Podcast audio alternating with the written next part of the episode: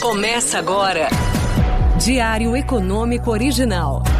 Uma análise das principais informações que impactam os mercados, a economia global e do Brasil. Apresentação: Marco Caruso. Bom dia!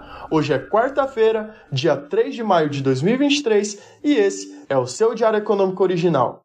Eu sou o Igor Cadillac, economista aqui do banco, e estarei na apresentação do podcast até a volta do Marco Caruso.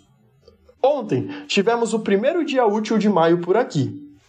Em abril, embora o mercado tenha ficado de lado boa parte do tempo, as bolsas globais tiveram uma performance positiva, com dados econômicos ainda sólidos e uma temporada de balanços do primeiro trimestre que apresentou resultados melhores que o esperado. No Brasil, essa tendência também foi observada. O anúncio do novo arcabouço fiscal e dados de inflação desacelerando, com headlines abaixo do esperado e uma composição qualitativa saudável, deram suporte para ganhos de 2,5% no Ibovespa. Coincidência ou não, abril desafiou o pessimismo com a economia e reforçou aquela imagem de ser um mês positivo no mercado. Mas aí, maio chegou e as coisas mudaram, pelo menos por enquanto. Nos Estados Unidos, a preocupação com a crise bancária, os dados de atividade fraco e o risco de um estouro da dívida pública pioraram o humor dos investidores.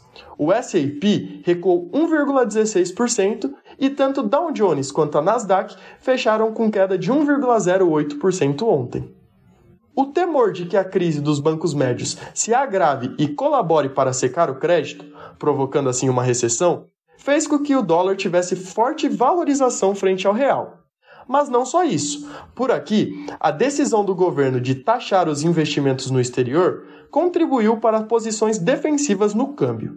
No Brasil, a semana começou com os impactos desse novo imposto, que buscará compensar o reajuste do salário mínimo e a ampliação da faixa de isenção do imposto de renda para quem ganha até dois salários. Essa reação não parece ter sido muito boa, já que o Ibovespa seguiu a cautela externa e fechou com queda de 2,4%. Outra notícia que afetou o mercado foi a afirmação de Haddad de que nesta semana Lula definirá os dois novos diretores do Banco Central. As vagas estão em aberto desde o fim do mandato dos antigos diretores, em 28 de fevereiro, e são para a diretoria da política monetária e para a diretoria de fiscalização. Com relação à fiscalização, o cargo normalmente é ocupado por nomes de carreira do BC e é dado como certa a indicação de Rodrigo Manteiro. O grande ponto de atenção é a diretoria de política monetária, pois o cargo tem posição de destaque no debate sobre a taxa básica de juros durante as reuniões do Copom. O presidente já manifestou o desejo de colocar alguém no BC que se contrapõe à política monetária do Copom atual. Após as indicações, elas serão direcionadas à CAI do Senado e seus nomes submetidos à aprovação do plenário da Casa. Para hoje, teremos a decisão de taxa de juros do Copom e do Fed, que comentamos com mais detalhes no podcast de ontem, e a divulgação de balanços, em especial a divulgação de produção e vendas da Petrobras no primeiro trimestre, commodities que vem sofrendo recentemente e que, com o risco de recessão e um dólar forte, essa situação tende a se agravar. Por hoje é isso. Bom dia, bons negócios e sorte sempre. Você ouviu?